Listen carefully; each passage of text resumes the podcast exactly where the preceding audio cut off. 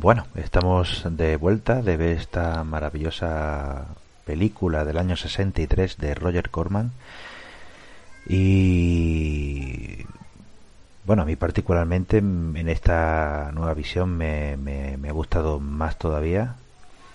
Y aunque tenía mis dudas, yo creo que la puedo poner todavía por encima de la trilogía de, Edgar Allan Poe y, y a la altura de la película de las muertes del día de San Valentín. ¿Qué os ha parecido a vosotros? ¿Os ha gustado o no? Sí, sí, una peli decente. Para mí, a, mí me ha gustado bastante. No sé si vosotros habéis tenido la misma eh, sensación, pero dentro de la película en sí, a mí me ha, me ha dado un poco mucho la sensación ¿no? de, estar viendo una peli en algunos momentos de serie B. Bueno, no digo que sea malo, ni mucho menos. ¿eh? Es que Roger Corman es el, de serie B. Es que claro, es que. Yo de Roger Corman es deciros que no conocía, vamos, sí conocía las películas que había hecho, pero no había visto nada de Roger Corman. Entonces. Claro, aquí el Triángulo es eh, ¿Es una peli de serie B o lo puedes plantear como una, serie, una peli de serie B? Pero ¿qué peli de serie A, entre comillas, está intentando alcanzar? Y yo creo que está claro que es una peli que apunta a Hitchcock totalmente. Sí, evidente, evidentemente. tiene un poco, ¿no? Ese, ese rollo y, lo que busca. Sí es verdad que para mí lo que os contaba de, de, total personas va a ver una peli de Roger Corman con total ojos nuevos, valga la redundancia por la peli de la que hablamos, dado eso, mucho la sensación de, de ser una peli de serie B informándome un poco, me ha resultado muy curioso, no sé si es cierta la información que leído o no, pero que era muy habitual que este hombre cogiera una el presupuesto de una peli con el presupuesto de una peli se, se cascara tres. Sí, sí, sí. El... Claro. Curioso. Este, el, el, Ed Wood bien. Sí, sí. sí el...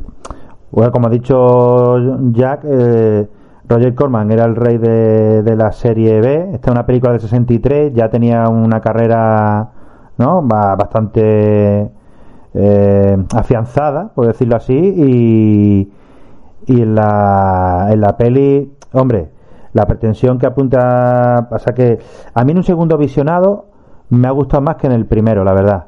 Me esperaba un, un, pelín más. Me parece que tiene, esta es de las mejores que tiene, pero claro, siempre tenemos que poner el contexto de lo que habéis dicho, de, de que jugaba con un dinero pues muy limitado porque claro, eh, tenía que ser, la película tenía que dar dinero, si no, no podía hacer otra bastante bien. Sobre todo em, el, que en muy poco tiempo no te, te cuente una historia muy muy densa y eso me, ha gustado. A mí me ha gustado mucho de la peli que lo que en principio podría ser una historia poco ambiciosa, eh, porque al final, bueno, no dejamos de hablar el típico cliché, ¿no? De si tuviéramos rayos X tal y que pudiéramos ver a través de las cosas. ¿Cómo juega con él? ¿Cómo, cómo le da al personaje principal, le da ese empaque? Le da ese, esa motivación y luego cómo evoluciona también conforme va evolucionando sus capacidades visuales. Y, no sé, esa parte sí, sí me ha gustado bastante. Sé de decirte que en una hora y cuarto escasa que dura, es verdad que es complicado desarrollar una historia muy profunda, pero creo que la salva bastante bien en ese sentido, como tú decías, Sí, sí, aparte el, eh, a, mí lo que me ha chocado sobre todo de la película ha sido el, viaje del protagonista de, Ray Milan, que por cierto está bastante bien, Ray Milan, y el viaje este que hace, ¿no? De al principio de creerse o intentar llegar a ser un poco como Dios o ser un Dios y, esa evolución que tiene a lo de la película hasta el final eh, hasta la parte final que ya tiene ese toque religioso no o, místico cuando llega ahí a, la iglesia. Sí es un poco el mito de Icar y Dédalo no no intentar volar más arriba de lo que puede pero realmente la, la intención del personaje supone que es ayudar a la humanidad ¿eh? aunque sí pero pero es verdad que cuando empieza a evolucionar tiene una frase muy muy como decía Ray de eh, qué es lo que es un dios, ¿no? O algo así. sí, sí, sí. Dios lo ve todo y dice, entonces me acerco mucho. Y para mí juega mucho con la parte de cómo a veces algo que, podemos desear o que puede ser un, megadón se convierte eh, en, un, en una maldición. para sí que realmente ese es el tema central de la película, creo yo. no Más allá de eso creo que no hay mucho más, ¿no? Pero es curioso que eh, sabiendo que el protagonista, aunque al principio te lo marca ahí como un megalómano, ¿no? Que, que quiere tener ese poder, es verdad que lo quiere para ayudar a, la gente, ayudar a la humanidad, como ha dicho Jack, pero te cuesta empatizar con él, ¿no nos parece? A mí me ha costado mucho. Normalmente el, protagonista, aunque cometa auténticas barbaridades, pero quieres que gane o quieres que, que le vaya bien. Y en este caso, eh, cuesta un poco empatizar con él. A mí por lo menos me ha, me ha costado. A mí no realmente la primera parte, es que la película tiene dos partes, ¿no? Tiene la primera parte en la que hace el descubrimiento y la segunda en la que eh, simplemente huye realmente. Sí. Entonces la primera parte realmente sí que me gusta más cómo muestra el personaje porque tienes es un científico, el cliché del científico loco pero sigue siendo un científico. Y él siempre busca ir un paso más allá de lo que hay establecido en la ciencia. Se enfrenta a sus colegas. Sí, sí, convierte en un paria, sí. Y se convierte en un paria. Lo que pasa que un poco a raíz de lo que tú estás diciendo, Jack, que me comentaba a raíz de la empatía con este personaje, para mí es que creo la sensación que yo tengo es que, como sucede muchas veces en la realidad, él se vende cuál es supuestamente su motivo. Y supuestamente su motivo es ayudar a la humanidad. Pero la clave es lo que tú has dicho. Como científico loco, lo que lo mueve realmente es la ambición y descubrir algo donde nadie más ha llegado.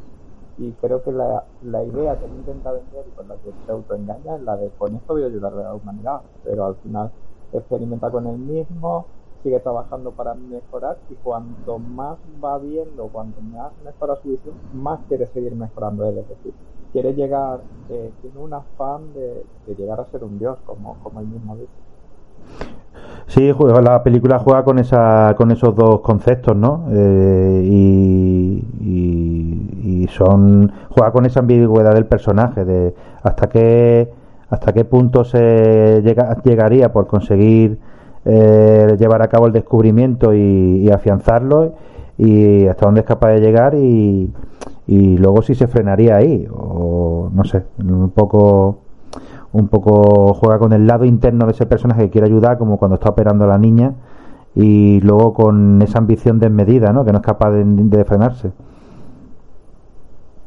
totalmente aunque ahí en, el, en la escena esa maravillosa del, del baile eh, aunque puede ver a la gente desnuda y tal, pero bueno, deja de ser como una especie de divertimento dentro de la película y de reclamo para el, para el espectador de la época. Yo creo que ahí trata esa escena con mucha, con mucha elegancia porque se podría haber convertido fácil, fácilmente en una película de, de pajaré, eso. sí. Y no pasa de puntito. Pues que realmente la Sexploitation llegó un poquito después, ¿no? Esta película del 63 Sí, aquí costaba meterlo. Y el boom de eso creo que fue a partir del 65, 67, Mayer y toda esta gente, ¿no?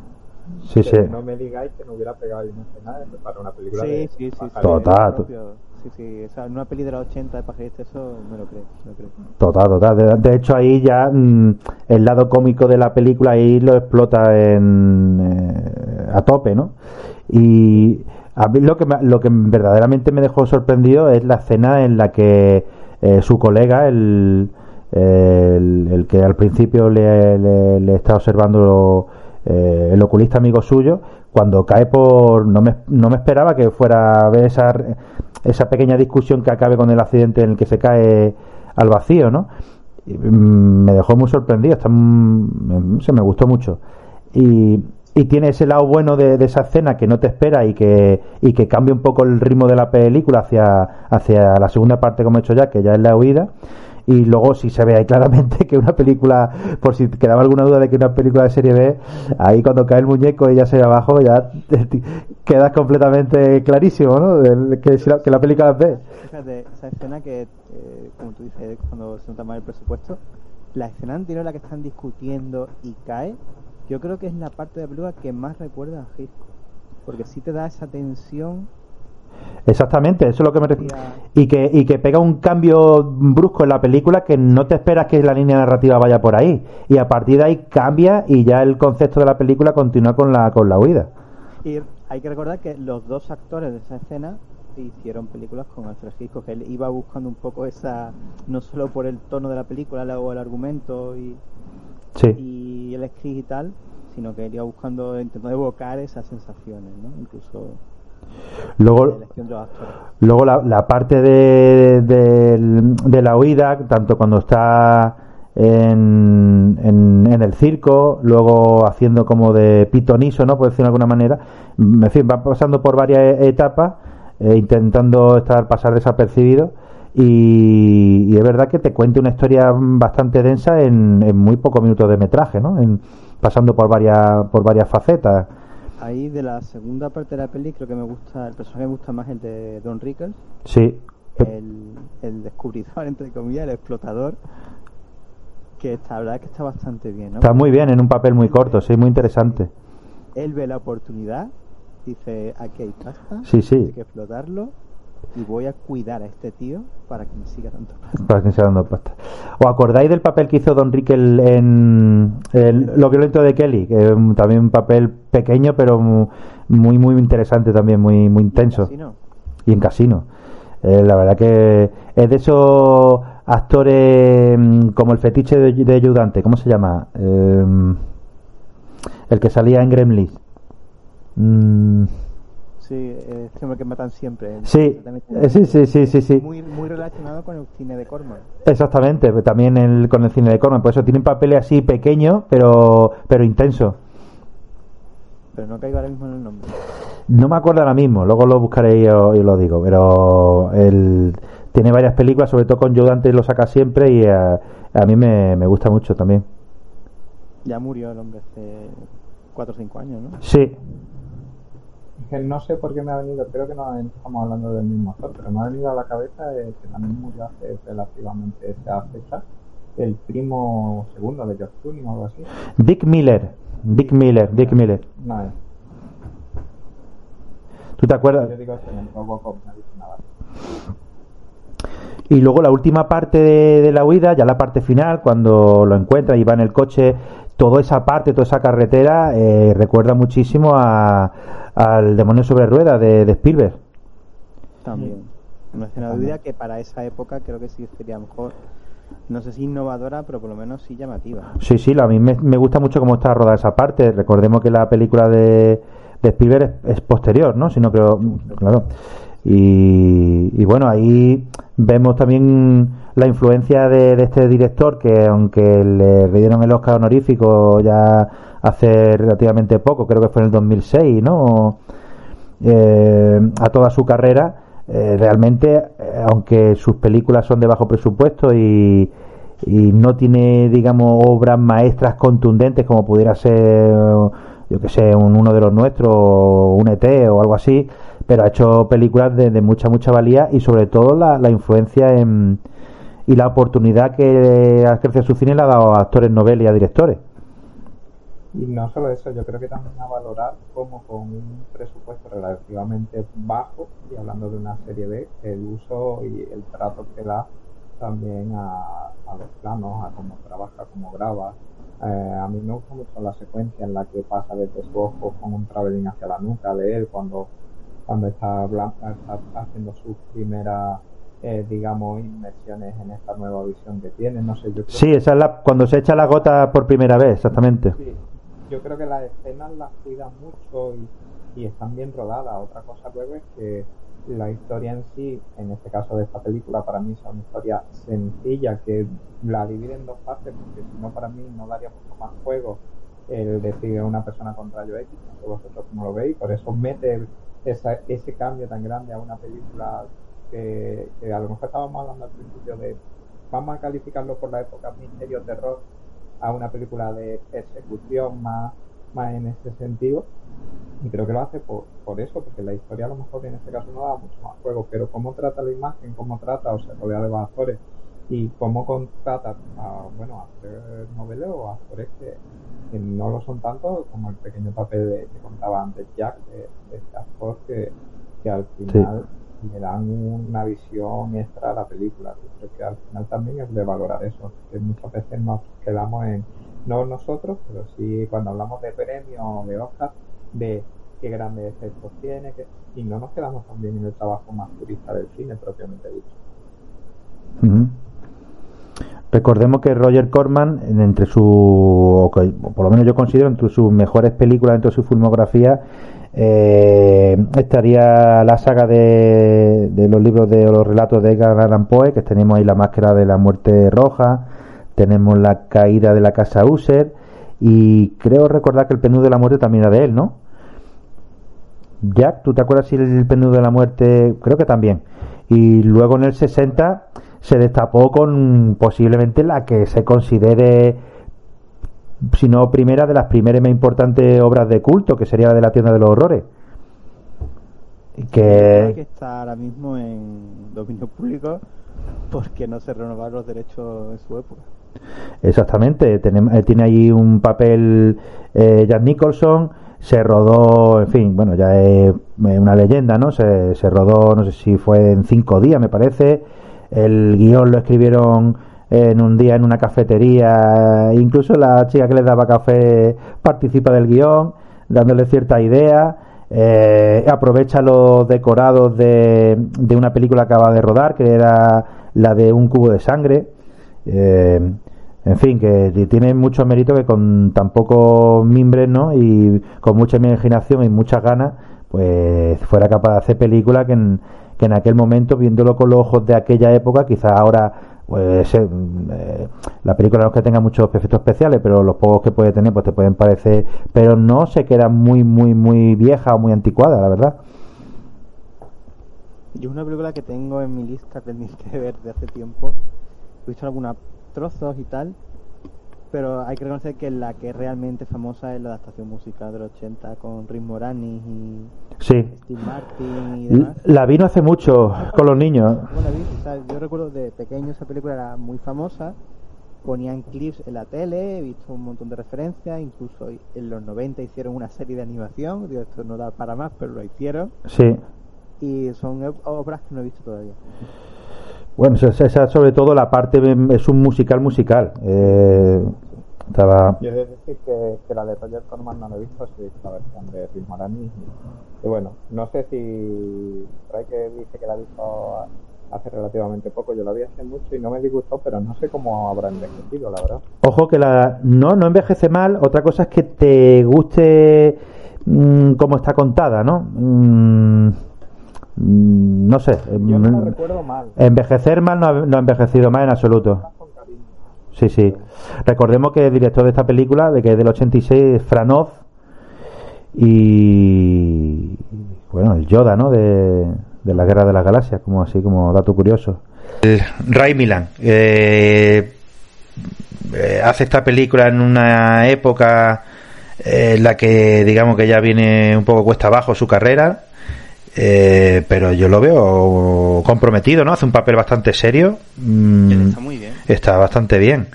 Recordemos que sale con Gisco en, Crimen Perfecto, ¿no? Era el marido ahí de Grace Kelly. Y mm, yo no se nota que en este en esta época, en, los 60, esta película está del 63, que la televisión la comió todo el terreno a, al cine, ¿verdad?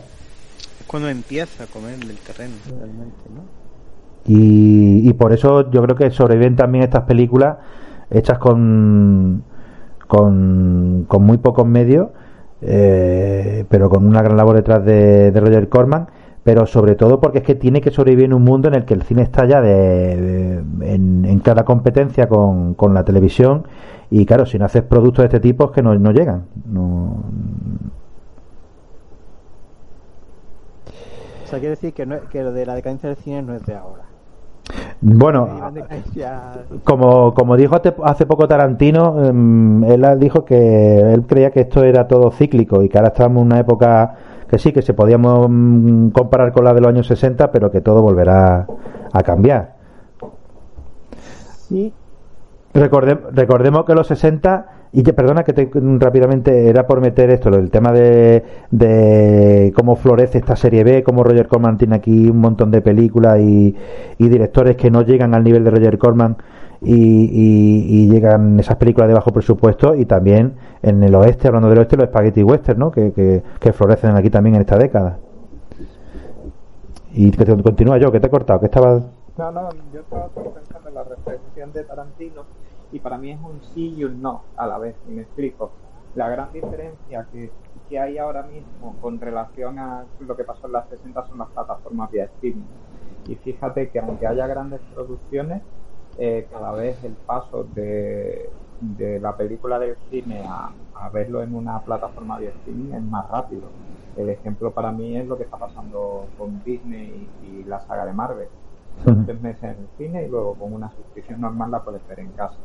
Y creo que eso puede ser un golpe bastante duro para las salas de cine, menos para las personas que realmente amamos este, eh, eh, no solo el cine, sino todo lo que conlleva ir a una sala, visitar, y que o cambian mucho el producto que puedes ver en el cine y me ofreces algo diferente a lo que puedo ver en mi casa, con televisiones cada vez más grandes o incluso con proyectores, pues el cine puede estar, como lo conocemos a día de hoy, puede estar en su último momento, en mi opinión.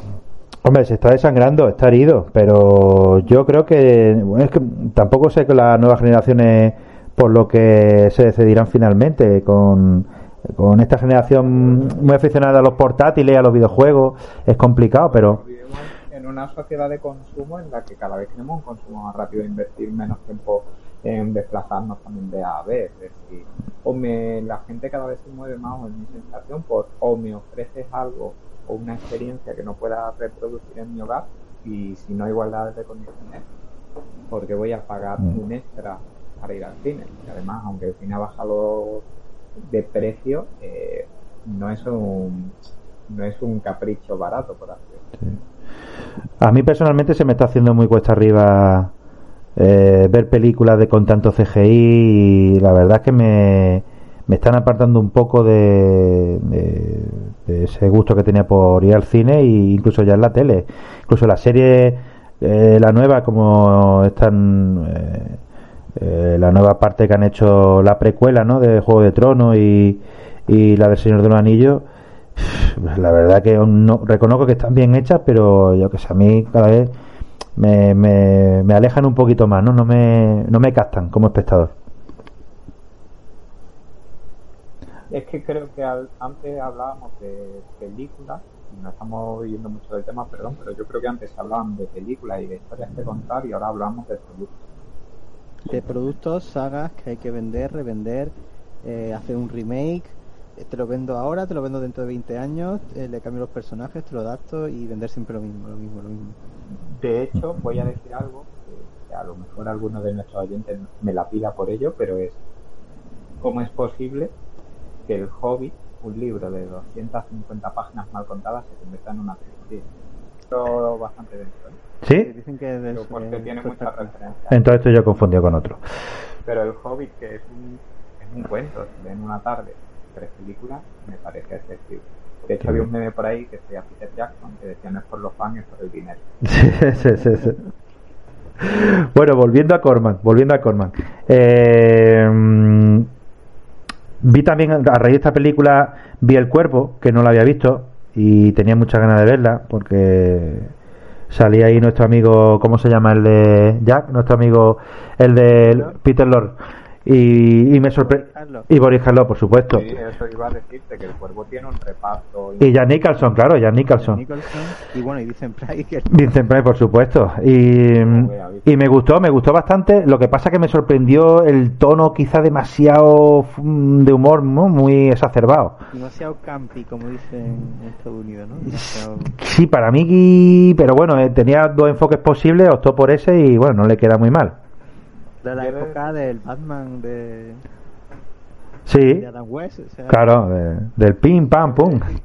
Que, no me disgustó, pero es verdad que para mí el cuervo es uno de los relatos que más me gusta de Allan Poe.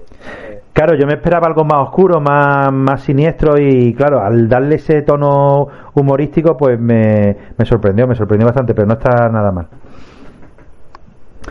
Y bueno, hemos dicho el, la influencia de Roger Corman. Eh, ayudarme, pero creo que empezó con él o trabajó con él Scorsese. Eh, creo que también estuvo con él Jonathan Demme, James Cameron, eh, Francis Ford Coppola y tiene un cameo en el 2. Exactamente, luego le, le, hicieron esa la oportunidad de hacer el cameo en Padrino 2 como, como homenaje a él, ¿no? Como agradecimiento. Mm. Eh, James Cameron también, todos hablan muy bien de, del trabajo de, de, Roger Corman y Joe Dante, también que se me ha pasado.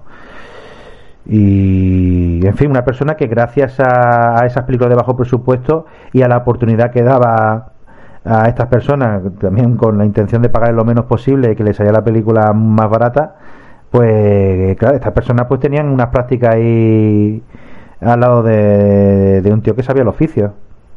Y yo creo que práctica remunerada o no, pero remunerado o no, pero bueno, que le, le sirvieron para, para poner en práctica sus conocimientos y, y lanzarse antes, ¿no? Peter Bogdanovich, otro que también estudió en la factoría Corman. Sí. Sí, sí, sí, sí. No, no solo la gran cantidad de películas que ha hecho, estaba mirando por curiosidad, también tiene muchas producciones, sí, más de 450, sí. Sí, sí. Y algunas bastante interesantes. Sí, sí, sí. Hay que recordar una de las cositas que hacía Corman en los inicios, era comprar, como que hizo en un momento determinado, fue comprar una película soviética de astronautas, cambiarle los diálogos y decir que eran americanos que estaban colonizando la Luna o Marte o algo así.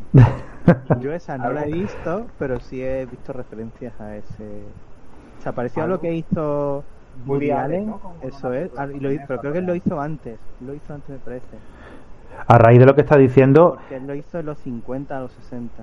Claro, a, a raíz de lo que está diciendo, eh, ha sido precursor de un montón de películas que después Hollywood, basándose en películas, ha hecho a posteriori. ¿eh?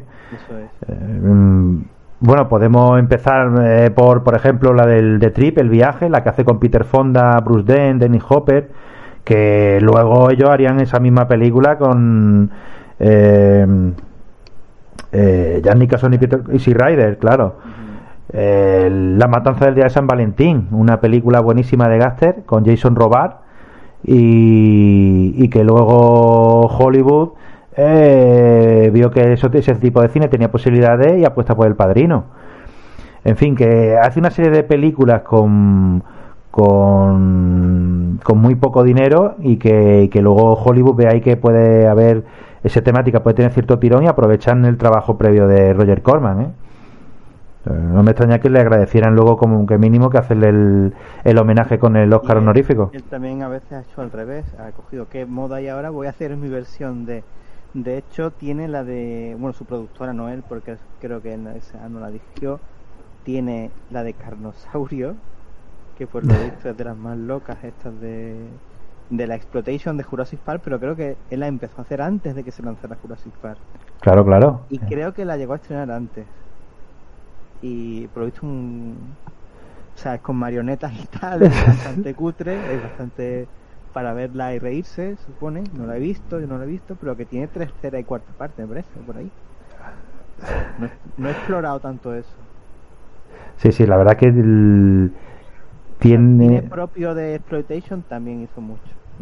Yo acabo de leer una peli que no sabía que era suya, no sé si la conocéis, Emisario de Otro Mundo. Sí, eh, le... sí, sí, sí, termina, termina. Ahora te... que, que el argumento me atrae, vampirismo e invasión alienígena. Sí, sí, mezcla los dos conceptos. Que eso después se ha hecho a posteriori, también. Sí, sí, sí, sí luego tiene un, remake por eso, pero no sabía que la... Pues, a, a, hoy, hoy, en, hoy en día, pues él eh, hubiera mezclado perfectamente Depredador con Alien, como han hecho ahora, pues sin ningún problema. Y luego tiene muchos... Toca muchos géneros, ¿eh? que, que, algo muy interesante de este director. No solo sí, se sí. queda en esa en la ciencia ficción, o, pero también tiene, que no conocía conocía las películas, pero no eran suyas, Los Cinco Pistolas. Sí. Yo entre, entre sus películas, entre las mejores, no he mencionado la de La Matanza de San Valentín, pero me parece, si no la mejor, una de las mejores que, que le ha hecho y, y verdaderamente creo que es una película con que merece la pena ser vista y reconocida. ¿eh? Está muy, muy, muy bien. Y luego tiene otra que está basada en El Barón Rojo, una película de con de hecho se llama así El Barón Rojo, una película con un montón de, de pelea en, y de combate en el aire y que también es muy meritoria, está muy bien hecha. Bueno, otra también mítica de Corman, pero bueno, de su productor, porque tampoco la dirige, la de eh, Death Race 2000, que aquí creo que se llama eh, Carrera Mortal, ¿puede ser? Sí, sí, sí. Sí, sí, sí, sí. Y con respecto a mm, al hombre de rayo de los ojos ahí cuando le inspiraron la de Cannonball que es la los, los, locos de Cannonball. Eso es. Esa es otra en la que que ah, bueno otro otro director al que él le dio paso fue Ron Howard. Sí. Que hay por ahí una entrevista en la que dice que está registrado que él le dijo a Ron Howard si tras lo hace lo suficientemente bien, suficientemente bien, no tendrás que volver a trabajar conmigo. o sea, si vales para esto, mmm, va, a triunfar.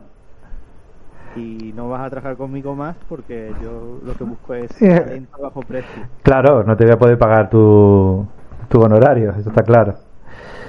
Y ya está, me, gustó mucho de, esta del, del, hombre con rayo X en los ojos, el, eso, el toque, digamos, filosófico, moral o ético, ¿no? De, que mete la película y ese final desgarrador, ¿no? Cuando ya se tiene que, con el pasaje bíblico, se da cuenta de que la única solución que le queda es arrancarse los ojos, ¿no? Queda ahí un final bastante bueno, ¿verdad? Sí, por lo visto hay unos rumores que dicen que, que hay una que es una versión cortada y que eh, decía una frase al final, pero nunca se encontró que era como puedo seguir viendo o algo así, una vez se arranca Pero, pero son rumores de un final alternativo, aunque le pegaría a la película. Sí le va, Bueno, sí tiene un chascarrillo que es por lo visto que un, un de estos esto ya es como salirse de lo que es el cine, pero que por lo visto él intentó en un momento vender todos los derechos de sus películas y los hijos no querían y le demandaron. Los hijos. Los, propios hijos, bueno, pues tendría una sociedad con ellos o algo, ¿no? Sí, algo así tenía. estaba ahí. Y... tuvo esa. Nos falta, chicos, con mi escena favorita, ¿no? Sí, venga. Dale ahí. Venga, Joe, tú primero. Venga. A mí mi escena favorita de esta peli me ha gustado mucho cuando él está ya de pitonizo y cómo se encaran con él los, dos chilitos, por así decirlo, que dicen que es solo mentira y lee el papel. Me, ha gustado, me ha gustado porque me parece como que, que rompe un poco mucho la tensión, entre comillas, con esa, esa parte en la que el tío hace ver eh, el protagonista eh, que tiene poderes reales eh, y cómo da paso eso al listillo que, cuida de, su gallina de los juegos de oro. Me, gusta esa escena. Sí, y además le da un tono de credibilidad, es decir, que la gente se comporta así. Si ve a un tío que es pitonizo, lo primero que va a hacer es intentar, ¿no? Eh, Pillarle el fallo o reírte de él, claro. el truco y ver qué está haciendo y tal. Entonces, muy bueno. Totalmente. Jack, la tuya. Pues tengo que decidir todavía, espérate. Bueno, mientras que la piensa, yo, yo me quedo con la que ha hecho antes referencia Joe. Eh, el traveling se que hace y se mueve lateralmente y luego entra por la nuca y te pone ya eh, en, un plano subjetivo a ver lo que lo que está viendo el protagonista y, me parece una forma muy muy inteligente de, meterte eh, digamos en los ojos y en la cabeza del protagonista. Me ha gustado mucho Vale, pues yo pues creo que por lo que hemos dicho antes, la atención que aporta, el tono que tiene, la escena en la que discuten y el compañero se cae por la ventana, creo que es lo, lo más redondo de la película. Sí, sí, además que yo no, no me lo esperaba para nada. Cerca de la idea de, que, creo que tenía él, ¿no? De emular a Hitchcock. Sí. Muy bien. Estamos por finalizado entonces el, el programa de hoy. Eh, esperemos que os haya gustado. Eh, disculparnos por el, la mala calidad que, ha habido hoy de, sonido. Ha sido un tema que, que, me he dado justo cuenta al acabar de, de, grabar y, ya no he podido corregirlo. Y comentaros que para el próximo, próximo programa vamos a traer eh, una, vamos a hablar una película de Sidney Pollack un director eh, muy a reivindicar, que tiene bastantes películas, un ramillete de películas bastante interesantes. Eh, recordemos que en el 69 hizo Danzad, Danzad Malditos eh, con Jane Fonda. tiene también el director de Las Aventuras de Jeremiah Johnson con Robert Redford.